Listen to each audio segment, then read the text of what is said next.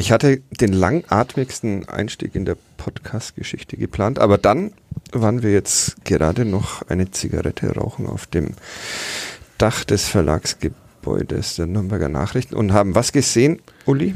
Einen wunderschönen Regenbogen. Das ist ein Zeichen. Das ist ein Zeichen, Hans. Ja, wenn man was, wüsste, wofür ein Zeichen ist, ist es auf jeden Fall, ja. Wir versuchen das rauszubekommen in den nächsten viereinhalb Stunden, die dieser Weihnachtspodcast dauern wird. Ihr hört Cut Depp, den Club-Podcast von Nordbayern.de. Mein Name ist Fadi Kiblavi, mit mir im Studio Uli Dickmeyer, Sportredakteur bei der Nürnberger Zeitung und Hans Böller, Sportchef der Nürnberger Nachrichten. Kurz Musik und dann kommt vielleicht doch noch dieser langatmige Einstieg zum Tragen. Schauen wir mal. Bis dann. Kadepp, der Club-Podcast von nordbayern.de.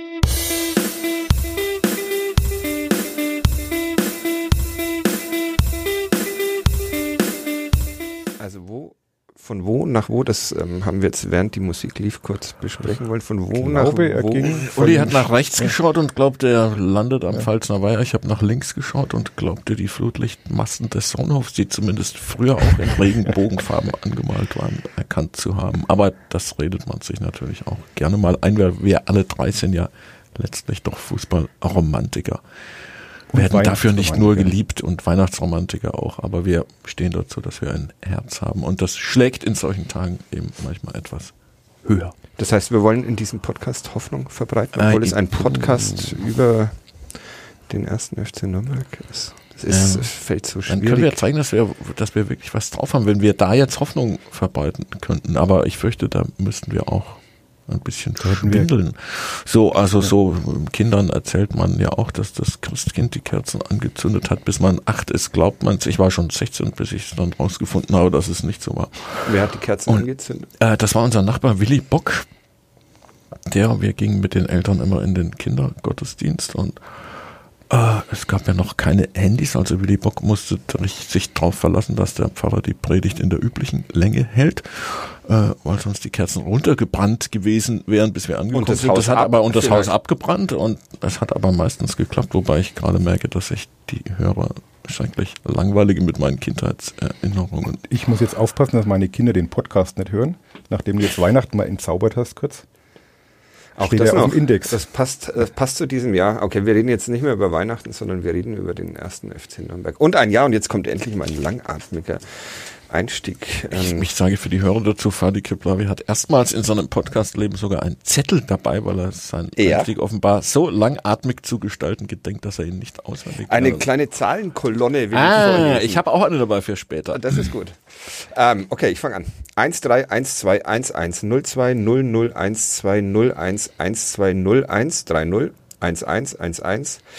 3 1 2 1 1 0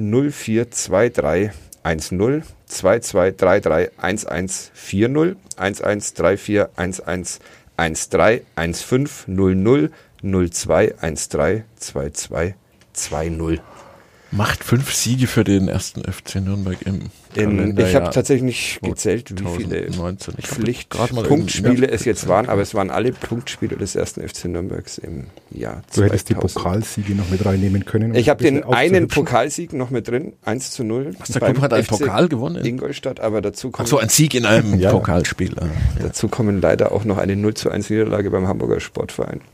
Und ein 5 zu 6 nach Elfmeterschießen Oh. beim ersten FC Kaiserslautern. Also auch das steht auf meinem Zettel, der damit aber auch schon leer gelesen ist.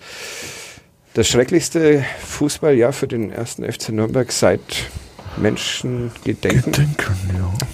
Habt ihr ein schlimmeres schon mal miterlebt? Ja, Uli bestimmt, ist schon so lange dabei.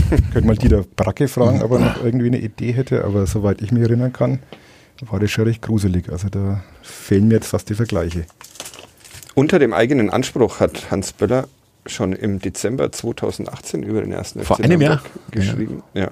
Am 24.12. tatsächlich erschien dieser Text in den Nürnberger Nachrichten und damals war man ja nur noch ein Erstligist. Mhm.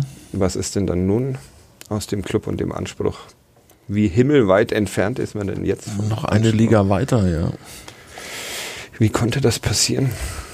Wie konnte das passieren? Ja, wenn wir ein Jahr zurückdenken, denken zu Weihnachten. Vor einem Jahr ging es darum, dass die angeblich größten Versager der Trainer und der Sportvorstand seien. Michael Kölner und Andreas Michael Bornemann. Kölner und Andreas an Bornemann, Stelle. an die beiden, die zurzeit sehr erfolgreich arbeiten. Michael Kölner bei den Löwen und Andreas Bornemann hat mit dem FC St. Pauli die unschlagbare Arminia aus Bielefeld mit 13-0 vom Platz gefegt und dadurch den ersten FC Nürnberg, das nur in Klammern, wieder auf den Relegationsplatz zurückbefordert.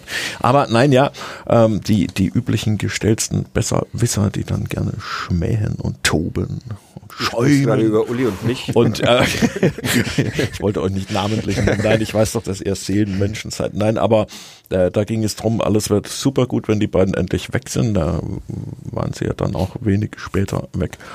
Äh, und super gut ist nichts geworden. Also, äh, glaube ich, bringt es immer nicht viel, sich, sich bei dieser ohnehin ohnehin heiklen und schwierigen äh, Ursachenforschung immer auf Personen zu konzentrieren.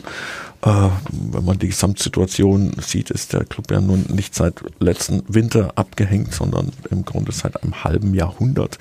Jedem kleinen Hoch folgt ein umso heftigeres Tief. Und aus Zehn diesem, Abstiege fallen in diese Zeit. Zehn Abstiege fallen in diese Zeit und aus diesem Kreislauf kam der Club halt nie heraus und da konnten die Voraussetzungen noch so gut sein, war man bald wieder am Boden und mitunter waren sie schlecht und man kam kam wieder auf. Also es ist, äh, ihr werdet das ja auch oft gefragt. Ich war jetzt erst bei einem 70. Geburtstag eines Ex-Kollegen in Oberbayern, wo es aber erstaunlich viele Nürnberg-Freunde gab. Und man solle doch mal erklären, wie das mit dem Club alles so sei. Und dann muss man sich, also ich habe nicht viele Jahre in diesem Job gebraucht, um zur Erkenntnis zu gelangen, das möge späteren Generationen vorbehalten bleiben. Ich maße es mir nicht an, den Club umfassend zu erklären. Ist die, ist die jetzige Situation also nur logisch, Uli? Logisch. Was ist beim Club schon logisch? Ähm, ja, es ist, äh, wie der Hans schon gesagt hat, man, man hat ja immer die Hoffnung, dass durch den Austausch von bestimmten äh, Personen, Mannschaftsteilen, was auch immer, irgendwie eine, eine Wende eintritt.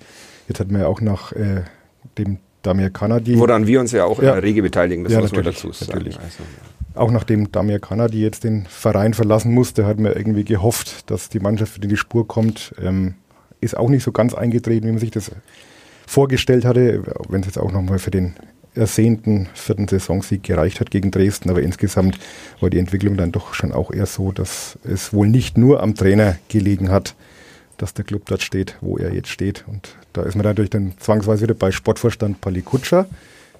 Da hast du ja heute geschrieben, dass die Geduld langsam aufgebraucht sei auch und dass da seine, gehe ich auch davon aus, dass es seine Einkäufe im Nachhinein äh, nicht so sich ähm, als die erhofften Verstärkungen entpuppt haben. Wobei ich sage, muss man fairerweise sagen, als wir im Sommer die Neuzugänge so durchgegangen sind, das hat alles für sich schon irgendwo auch Sinn gemacht. Also einen Dovedan zu holen, einen Robin Hack, der ja die Erwartungen durchaus erfüllt hat, als einer der wenigen Lichtblicke. Ähm, auch ein, ein Michael Frey das am Anfang gut gemacht. Also so die, die Einzelteile waren gar nicht so schlecht, aber in der Summe klappt irgendwie nicht.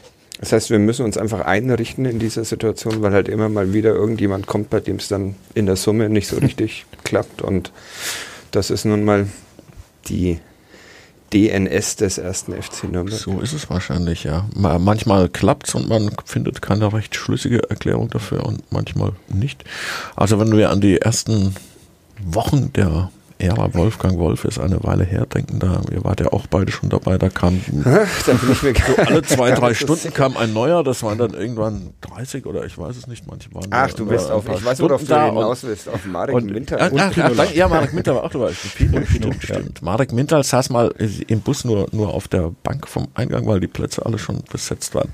Ähm, Weihnachten spricht man gern über so nette Menschen wie Marek Minter. Nein, aber äh, damals hat man eigentlich große Bedenken gehabt, dass das alles etwas wild und wahllos ist und es kam letztlich die Pokalsiegermannschaft heraus. Und äh, wie ihr beide auch schon gesagt habt, dieses Jahr hatte man schon das Gefühl, und zwar im Grunde alle Beobachter, auch, auch alle Medien, äh, auch alle Medien hier im Haus, den, den das Fachmagazin Kicker eingeschlossen werden. Alle Einschätzungen waren sehr optimistisch und zuversichtlich, dass dieses zusammengestellte Gerüst ganz gut tragfähig wäre in, im Rahmen dieses Zweijahresplans. Das ist nicht aufgegangen.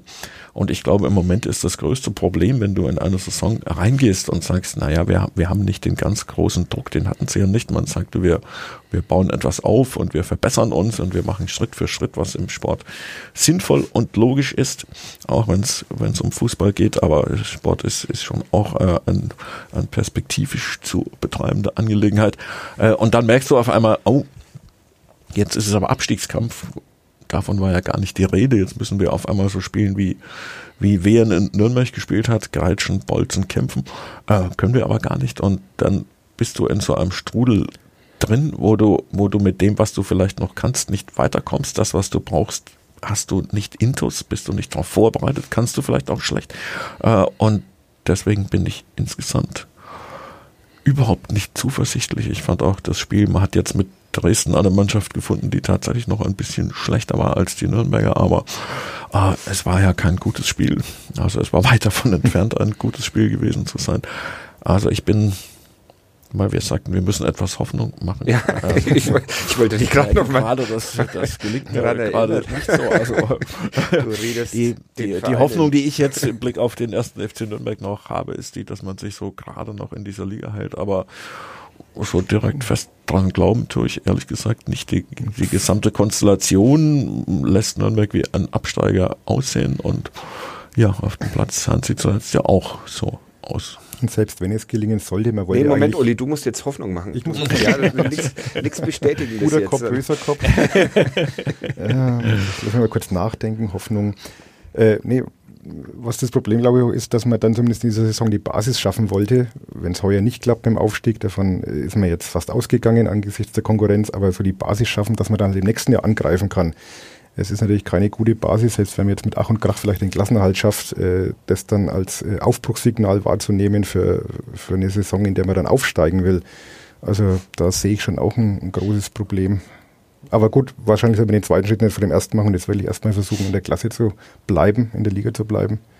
Das wird hart genug. Und ich glaube, das ganz wesentlich ist, dass man jetzt in der Winterpause einfach die richtigen Schlüsse zieht. Äh, das hat jetzt gar nichts mit Personalauswechseln zu tun, sondern einfach wirklich die Schwachstellen äh, gezielt angeht und da einfach Korrekturen vornimmt im Kader. Und äh, es müssen halt zwei, drei Neuzugänge her, sage ich, die von Anfang an sitzen müssen. Also die gleich weiterhelfen, die nicht erst integriert werden müssen.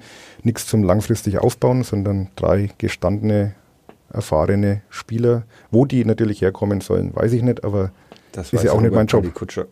Das weiß Palikutscher. Dann mache ich jetzt ähm, mach Hoffnung. Bisschen, ja, ja, ich mache Hoffnung. Hoffnung. Jens Keller hat Bitte. jetzt mal ein paar Wochen Zeit, um der Mannschaft irgendein System zu verpassen, das vielleicht zur Mannschaft passt. Äh, Robin Hack macht Hoffnung, dass er, eine, wenn er denn in Nürnberg bleibt, noch stärkere Rückrunde spielt. Michael Frey ist ein großartiger Angreifer. Georg Margreiter wird verletzungsfrei durch die Rückrunde, Restrückrunde gehen.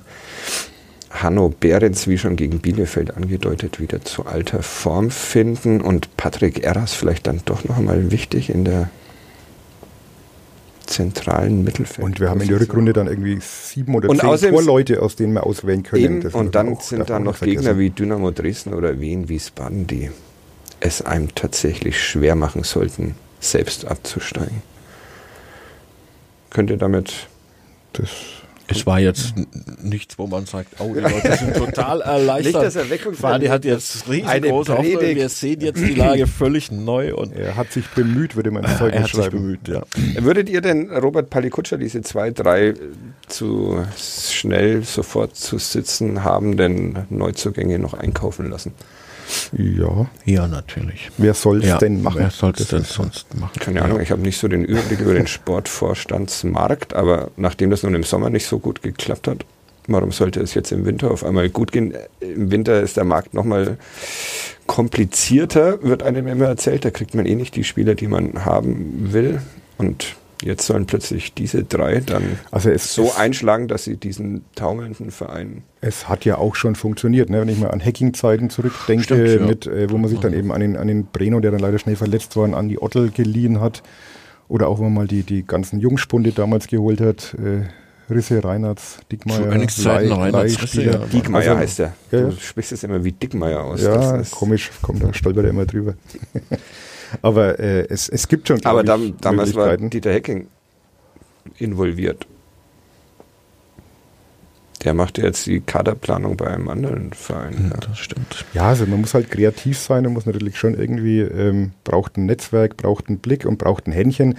Letztlich ist es aber ja sch- schwierig zu planen. Das ist schon klar, dass man jetzt die Verstärkungen, wo man hundertprozentig sicher weiß, die helfen dir jetzt weiter, die werden, schwierig, werden schwer zu kriegen sein. Das ist jetzt keine neue Erkenntnis. Okay, aber keine Sportvorstand. Aber gar nichts machen, also- beiden hier. Das, Gute, ich mache jetzt Hoffnung, es kann alles besser werden als Ivo Ilicevic. das stimmt. Und alles besser als dieses 1-3-1-2-1-1-0-2. Wenn So ein Jahr. Also schlechte, mal, schlechtere oder? Transfers kannst du im Winter gar nicht mehr machen. Insofern muss es besser werden. Die Hoffnung scheint zumindest auch beim Publikum noch da zu sein. Es waren knapp 30.000 Menschen. Naja, 30.000, die rechnen ja immer die ganzen verkauften Dauerkarten mit rein. Ich würde es ein bisschen weiter unten ansetzen. Es waren knapp 29.000 Menschen im Stadion. Und auf jeden Fall, äh, darauf wollte ich noch, sie waren tatsächlich froh und freudetrunken nach diesem doch eigentlich eher wieder graupen Spiel gegen Dresden. Man hat gesehen, wie sehr die Menschen mit diesem Club mitfiebern und in welcher erstaunlicher Zahl immer noch. Also wir haben, Hans, du und ich haben uns gerade mit einer anderen Saison noch ähm, Oh ja, ja beschäftigt Ja. und da die Zuschauerzahlen gingen so um die 12.500 und da war der Club zumindest nach 18 Spieltagen und einem 3 zu 0 gegen die SG Wattenscheid noch besser dagestanden. Noch wesentlich, ja, wir haben uns, wie ihr, wie ältere Hörerinnen und Hörer schon ahnen, mit dem Abstieg in die dritte Liga befasst, die damals gar nicht dritte Liga hieß, sondern Regionalliga Süd, dieser historische Absturz vor 25 Jahren, das einzige Jahr der Drittklassigkeit. Äh, Und Fadi hatte das richtig in Erinnerung zur Halbzeit, zur, oder wir müssen nach 18 Spiele nehmen, also weil wir jetzt auch 18 haben, nach 18 Spielen hatte der Club da 27 Punkte geholt und immerhin Platz 8 belegt. Äh, einen schönen achten Platz äh, zwischen Unterhaching und Zeiss Jena. Noch dahinter kam Hertha BSC aus Berlin. Äh, und am Ende stand in der Rückrunde ein fürchterlicher Absturz, den ich so gar nicht in Erinnerung hatte. Am Ende war der Club vorletzter 17. mit nur 33 Punkten. Also es muss eine desaströse Runde gewesen sein, die da zum Absturz, zum Absturz in die Regionalliga Süd führte. Mit Absteiger waren äh, Chemnitz, der Chemnitzer FC, Hannover 96. Eine Mannschaft, die viele Wege mit dem Club gegangen ist. Und Wattenscheid 09, damals noch vier Absteiger. Die sind jetzt fast pleite, oder sind sie schon pleite? Äh, Wattenscheid ist jetzt pleite, Pleite, ja, die ja. haben den Spielbetrieb Hannover eingestellt. Also so wieder schlecht Hannover Liga. gar steigt auch im wieder Vergleich. mit Nürnberg gemeinsam ab. Alles, alles schon da gewesen. Könnte alles viel schlimmer sein. Äh, zwischendurch waren die 96er auch Pokalsieger wieder Club. Drittklassig, Zweitklassig, Erstklassig, jetzt wieder auf dem Weg in die Drittklassigkeit. Ja, und der Chemnitzer FC damals mit 42 Punkten abgestiegen. Man stelle sich vor, also diese 40-Punkte-Rechnung muss gar nicht immer aufgehen. Der Chemnitzer FC spielt heute in der oh, dritten Liga oder in der Regionalliga. Regionalliga. Wohl musst, nicht äh, Regionalliga. ja, Das genau. haben wir jetzt nicht nachgeschaut. Verzeiht es uns. Wir googeln es einfach nochmal. Aber wir reichen es nach. Also das heißt, es wird jetzt 2020 erstmal noch alles viel schlimmer oder? Das ist jetzt die Frage. Also wenn man jetzt die, die schlimmere Runde schon hinter sich hat und, und die war ja jetzt schlimm, dann müsste ja jetzt eventuell, damit machen wir doch Hoffnung, müsste jetzt die Botschaft angekommen sein. Damals wähnte man sich vielleicht zu sicher und rasselte dann runter. Jetzt ist klar, äh, wenn es so weitergeht, steigt Nürnberg ab. Vielleicht hilft das ein bisschen. 17. Platz, dritte Liga tatsächlich. Das Doch, ist kennen wir echt ja. der schlecht Ja. vorbereitet. Ja. Na, wir sind halt Propheten. Also Ja. nächstes Jahr dann. Aber 31 Punkte bislang aus 20 Spielen. Das wird der Club nicht mehr schaffen. Das wird der Club nicht mehr schaffen. Sollen wir uns ein bisschen in die dritte Liga einarbeiten, vielleicht über die, über die So, Weihnachtspause? so schlecht war das ja übrigens auch gar nicht damals in der Regionalliga, wenn man das so zurückdenkt. Das war Aber wieso war das hinten raus so groß? Es hat vor allem- Ach so, in der Regionalliga, das war man- unterhaltsam. es Man hat vor allem- gesehen, die man gar nicht wusste, es. Egelsbach, Dietzingen, Ja. Klein-Ziegenfelder Tal, das ist sehr, sehr schön Sehr dort. schön. Ja, Weißmann. Es ja. hat den Club wieder zusammengeführt Ja. mit der Spielvereinigung Kräuter Fürth. Außerdem, ja, man ist gemeinsam aufgestiegen. Und jetzt hat die Spielvereinigung dem Club den Rang Ja, abgelaufen. schon wieder. Wir hatten doch gerade erst, gerade erst, aber es ist nicht lang her, die erste Saison seit 300 Jahren, an deren Ende Fürth vor Nürnberg stand. Ich glaube, es waren so fast 60 Jahre. Äh, und man wird es jetzt vielleicht ein zweites Mal erleben. Wobei, man kann doch Hoffnung machen, wenn man Fürth und Nürnberg anschaut. Das sind ja, glaube ich, nur sechs Punkte, die dazwischen liegen. Die einen spielen eine äh, respektable Saison in der Wahrnehmung und die anderen eine fürchterliche. Also, ein Sieg mehr stünde man viel weiter oben. Es ist, es ist wirklich noch eng und äh, man, man wäre schnell im Mittelfeld, aber vielleicht sollte man es so gar nicht betrachten als Clubfußballer, der auf dem Platz steht, weil das sagt man sich dann bis März, bis April und äh, im Mai ist es dann vielleicht irgendwann zu spät. Warum ist es denn während der Saison, während der Hinrunde jetzt auf einmal so schlimm geworden. Ich glaube, in die erste Länderspielpause ist der Club noch, War man noch, noch als Tabellensechster, glaube ich. Ja. Ja, ich glaube, man darf diese, diese Eigendynamik im Fußball trotzdem nicht außer Acht lassen. Ich glaube, es gab ein paar so Wendepunkte in dieser Vorrunde. Wenn es da ein bisschen anders gelaufen wäre, dann würde man jetzt vielleicht über ganz andere Sachen diskutieren. Also nicht unbedingt vielleicht um Aufstieg, aber ich sag Heidenheim, das Heimspiel, das du eigentlich schon gewonnen hattest. Und es gab ja Aue, gab ja etliche Spiele, wo du, was Kanadier richtig gesagt hat, die hättest du auch gewinnen können. Sagt sich danach immer leicht, aber ähm, das ist ja nicht so, dass du da vollkommen chancenlos warst. Und ich glaube, wenn du das eine oder andere Spiel gewinnst, oder jüngstes Beispiel Derby, wenn Medeiros in der 90. dieses Ding macht und du gewinnst das Derby, dann wage ich zu behaupten, dass man dann auch nicht unbedingt zwangsläufig gegen Wien Wiesbaden verliert. Also es, es gab schon so, so Wendepunkte, wenn die ein bisschen anders laufen, dann, dann, dann kann es auch ganz anders laufen. Und ganz viele Spieler haben ja immer gesagt, jetzt auch in den letzten Wochen, irgendwo ist es Kopfsache. Also die können da, ja alle Fußball spielen, aber irgendwo. Ist es das wirklich? Ich glaube schon. Gibt es das im Fußball? Also nicht nur, nicht ausschließlich. Also da kommen schon auch taktische Sachen sicher dazu und dass einige Positionen einfach auch wirklich nicht optimal besetzt sind.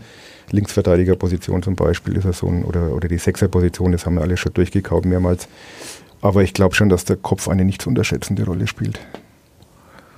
Diese gängige Formel, die man von vielen namhaften und auch von nicht namhaften Trainern schon gehört hat, 20 Prozent ist Glück und Zufall, andere sagen 30 Prozent. Ich bin meinen bescheidenen Einblicken, die ich in den letzten Jahrzehnten über Fußball gewonnen habe, eher der Meinung, dass 50 Prozent Glück, Pech und Zufall sind, wie der Uli gerade sagte. Also man kann ein, weiß Gott, nicht besonders gutes Auswärtsspiel in Hannover mit 4 zu 0 gewinnen. Da gibt es genauso wenig wirklich schlüssige und stringente Erklärungen dafür wie für ein 0 zu 2 gegen Wehen. Also oft ist es Spielverlauf, ihr erinnert euch auch an den Abstieg der Pokalsieger die Saison, ein Dauerbrenner, diese Szene, wenn wir darauf zurückbringen, die Saison drauf beginnt mit einem Heimspiel gegen den KSC. Robert Wittek umkurvt den Torwart, muss den Ball nur noch ins leere Tor schießen, schießt vorbei. So hätte er reingetroffen, wäre man sauber gestartet. Der und am Ende verliert. wahrscheinlich Sechster geworden. Club verliert damals und da hat man diesen die, die bis heute für mich absolut unerklärlichste Saison, wenn man alle Werte und Daten dieser Saison anschaut äh, ist, ist der Abstieg 2008 gewesen, weil Nürnberg da wirklich gut gespielt hat, überwiegend gut gespielt hat. Ich weiß, dass das viele Leute so nicht hören können, aber es stimmt. Ich arbeite so ein bisschen mit äh, englischen Fußballdatenanalysten zusammen und da kommen wir auch immer wieder auf diese Spielzeit zu sprechen, die jetzt für Menschen, die den Fußball sezieren und auswerten, was immer man davon halten will, die gilt als Musterbeispiel dafür, dass das am Ende gar nichts bringen kann, äh, weil alle Daten den, den Club damals sogar, also Ballbesitz und all das, was man so hat, herausgespielte Chancen, Zweikämpfe und so weiter, unter den besten sechs Mannschaften der Bundesliga hatten. Tatsächlich ist man als Vorletzter abgestiegen oder Drittletzter. Also es ist als letzter, so, drittletzter, glaube ich, bevor die Relegation. Ja, genau, genau. Und als erster Dritter ist man nicht direkt aufgestiegen. Das kommt am Club auch noch immer dazu, dass man solche Windepunkte nutzt, um, um es möglichst dramatisch zu machen. Ja, dramatisch wird die Saison. Vielleicht ist das ja auch ein, eine gute Nachricht, dass wir nicht über irgendwas zwischen sechs und zehn reden, sondern wirklich ab dem bleibt. ersten Spieltag Hochspannung haben Wobei, da wären wir bei einem schönen Fußballklischee, dass die Fans sich Spannung wünschen, ist der größte Quatsch, den es gibt. Kein Fan wünscht sich Spannung, das hält man ja als richtiger Fan gar nicht aus, weder oben noch unten. Was Eine, wünschen wir dann dem ersten FC Nürnberg und den Fans? Gute Nerven müssen sie jetzt haben. Ja, und so ein, so ein knapp verhinderter Abstieg kann ja, ja auch schon wieder eine gewisse äh, äh, Dynamik entwickeln dann. Ne? Also hat man auch schon gesehen, dass Mannschaften, die eine Grottensaison hinlegen und sich dann irgendwie mit Ach und Krach am Schluss noch retten, dann jubelnd vor der Fankurve stehen, sich feiern lassen. Vielleicht kann man da auch was mitnehmen. Haben wir so ein bisschen ja auch erlebt, äh, als Michael Kölner damals übernahm, spielte man ja auch bis zum, zumindest theoretisch, bis zum vorletzten Spieltag gegen den Abstieg und ein Jahr später war man aufgestiegen, also auch das gibt es. Müsste man sich bei Kölner und Bornemann entschuldigen im Nachgang? Wir haben sie ja nicht entlassen. also nein.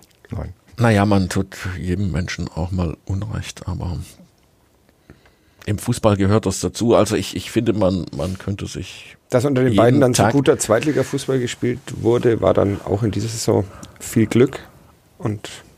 Bestimmt, ja, bestimmt. Es gab so auch, was Uli gerade ansprach, einige Knackpunkte, wo, wo man dann, dann ja einfach ein bisschen Flügel bekommen hat. Man hat es in der zweiten Liga-Saison geschafft, aus dem einzigen größeren Tief irgendwie wieder rauszukommen. Äh, und es gab aber damals viele, viele knappe Spiele, die dann tatsächlich zugunsten des ersten FC Nürnberg ausgingen. Und ja, dann, dann, ja, wie Uli auch schon sagte, dann spielt der Kopf mit. Man mag das nicht mehr hören, weil, weil man es ja nicht wirklich erklären kann, welche biochemischen Prozesse dann in den Fußballergehirnen ablaufen. Aber Gut, das, das kennt aber jeder aus seinem Leben auch, wenn, wenn ich zwei, dreimal Glück habe und, und mich auf was freue, weil ich, weil ich paar positive Erfahrungen gemacht habe, dann gehe ich auch anders an der Sache ran. Warum soll da Fußball jetzt vom, vom Ansatz her so viel anders sein als, als alle anderen Bemühungen, denen man sich auch unsere Hörerinnen und Hörer so im Leben zu stellen hat. Kratzen und beißen, so hat es Georg Markreiter in etwa zusammengefasst am Freitag nach dem Spiel wird so die, ja. die Devise für die Rückrunde. Das ist wahrscheinlich erstmal Freust du dich nicht auf? der schlechteste Ansatz. Also Trainer äh, Jens Keller hat ja auch schon gesagt, dass jetzt so seine Spielphilosophie, oder ja jeder Trainer hat, jetzt erstmal hinten anstehen muss, weil jetzt geht es einfach nur darum, erstmal Punkte zu holen und dann kann man irgendwann mal drüber nachdenken, äh, wie auch schöner Fußball vielleicht ausschauen könnte, aber das ist jetzt sicherlich nicht die Situation dafür. Wobei ich ein bisschen ähm, skeptisch bin, ob der Club eine Mannschaft hat, die genau das äh, kann. Ob das nicht schon viele Spieler sind, die, jetzt sind wir wieder bei der Kopfsache, aber die sich eigentlich schon äh, in anderen Tabellenregionen verorten oder eigentlich sich schon so ein bisschen eher als Bundesligaspieler fühlen. Und ob die das dann so auf den Platz bringen können. Also es gibt natürlich, also ein Lukas Jäger wird oder auch ein Mike Reiter brauchen wir nicht glaube, Lukas Jäger spielt tatsächlich in jedem Podcast eine Rolle. Das ist, der muss immer einmal erwähnt werden, ja. Am meisten unterschätzte Spieler der Welt wahrscheinlich. Aber da gibt es schon welche, wo man jetzt keine Bedenken hat, sicherlich. Aber es gibt auch welche, wo man dann schon glaubt, naja, ob das jetzt so die Idealbesetzung für Abstiegskampf und. Willst du einen Namen nennen, um dich unbeliebt zu machen? Ich bin doch schon unbeliebt genug.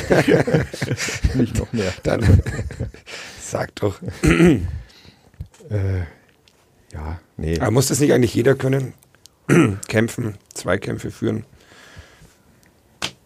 Ja, vielleicht muss man es halt auch verstärkt trainieren. Also äh, letztlich ist es bei, bei allen Geheimnissen, die der Fußball so birgt, ist es ja ein Sport, der, der auf hohem Niveau betrieben wird hier, ein Leistungssport. Und dazu gehört eben Methodik, Trainingssteuerung, Training insgesamt, Einüben von Situationen, wie das in anderen Sportarten ganz selbstverständlich ist. Also im, im, in einer so trainingsintensiven Sportart wie, wie dem Schwimmen wird jeden Tag bis zum Erbrechen auch an Grundlagen gearbeitet und zwar aus guten Gründen. Und wo man das vernachlässigt, hat man messbar Nachteile. Und äh, das empfiehlt sich immer, wenn man, wenn man mit irgendetwas gut sein will, dass man übt, übt, übt. Haben wir schon als Schüler zu hören bekommen. Und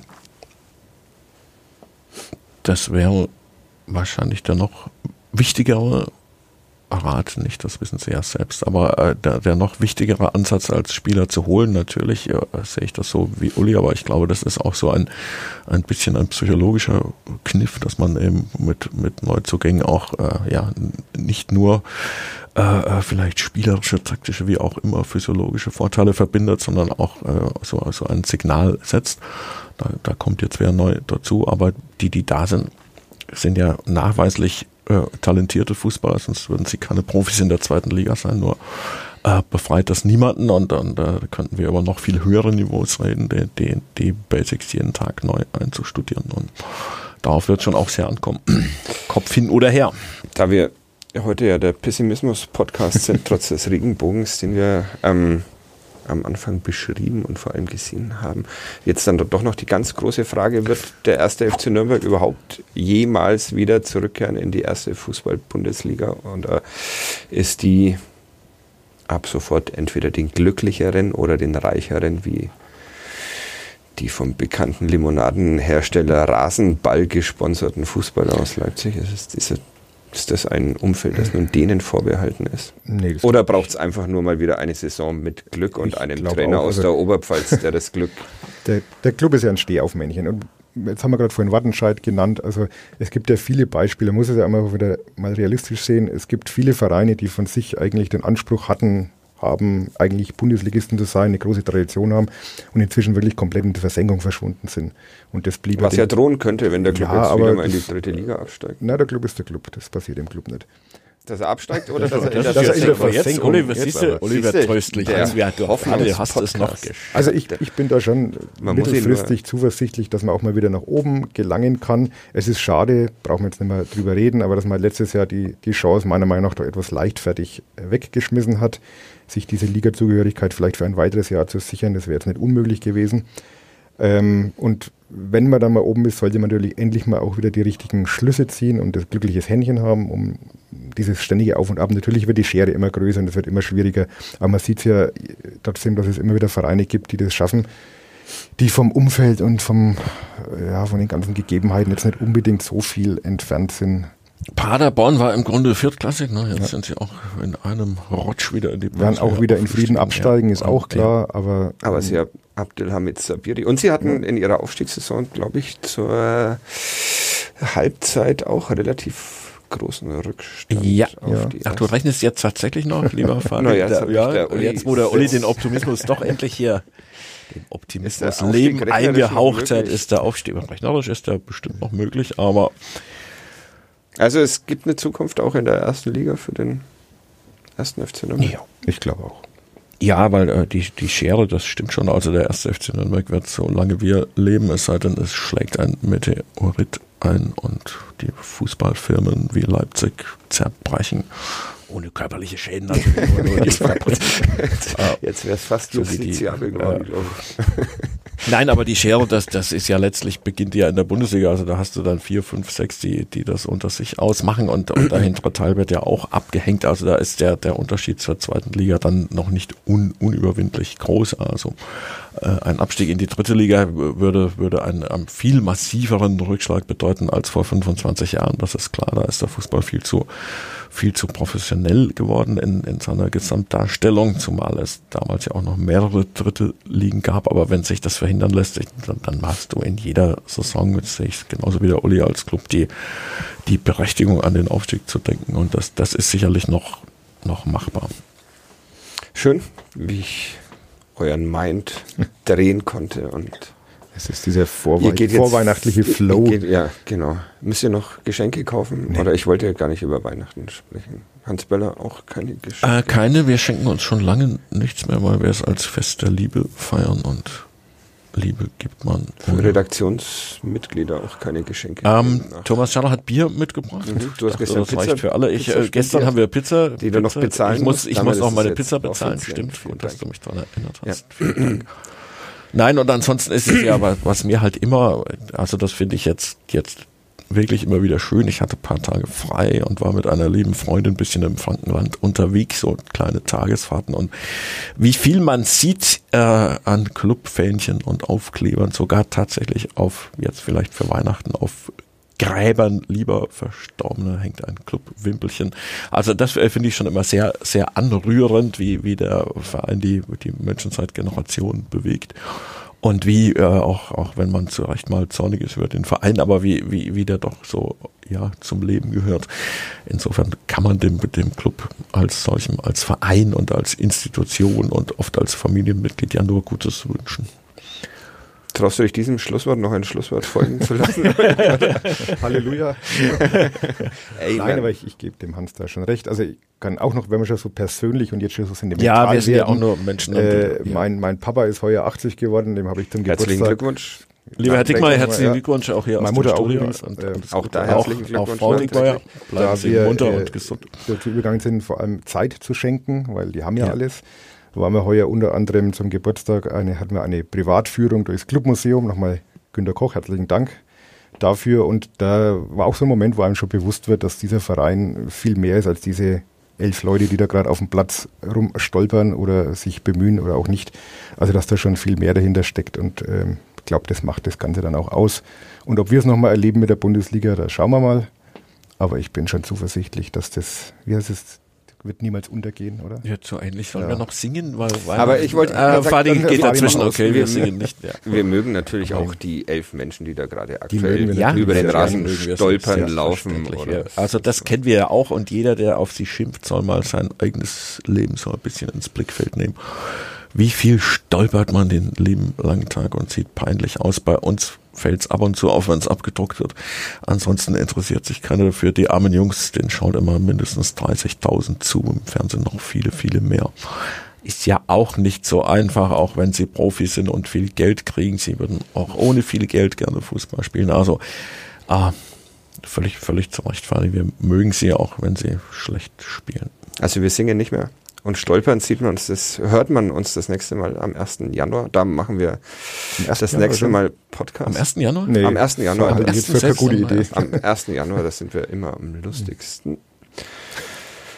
Ja, damit steht's fest. 1. Januar, der nächste Podcast. Es bleibt eine besinnliche Weihnachtszeit zu wünschen. Ein Allen, die zugehört haben, genau, vielen Dank. Alles Wollt ihr Gute. noch, noch eine persönliche Botschaft loswerden? Oder? Ich möchte dem Uli sagen, dass ich ihn gern mag. So ein angenehmer, netter Mensch. Und der hat vor allem letzte. Woche relativ erfolgreich Fußball gespielt, oder? Ja? Ja, ja, Ja. Das ist die Kopfsache. Fünf Tore geschossen. Also Beim bei dir stimmt's im. Kopf. Ja? Nachdem das erste drin war, gingen die anderen Ja, ganz siehste, von genau. allein. Das Und monatelang bist du Kopfsache. rumgestolpert, Ja, ja. habe ich gehört. Ja.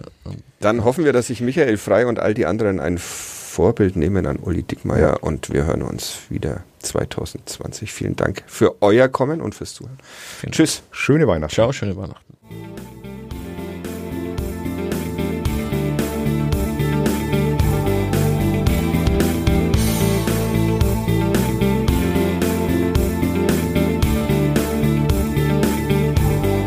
Mehr bei uns im Netz auf nordbayern.de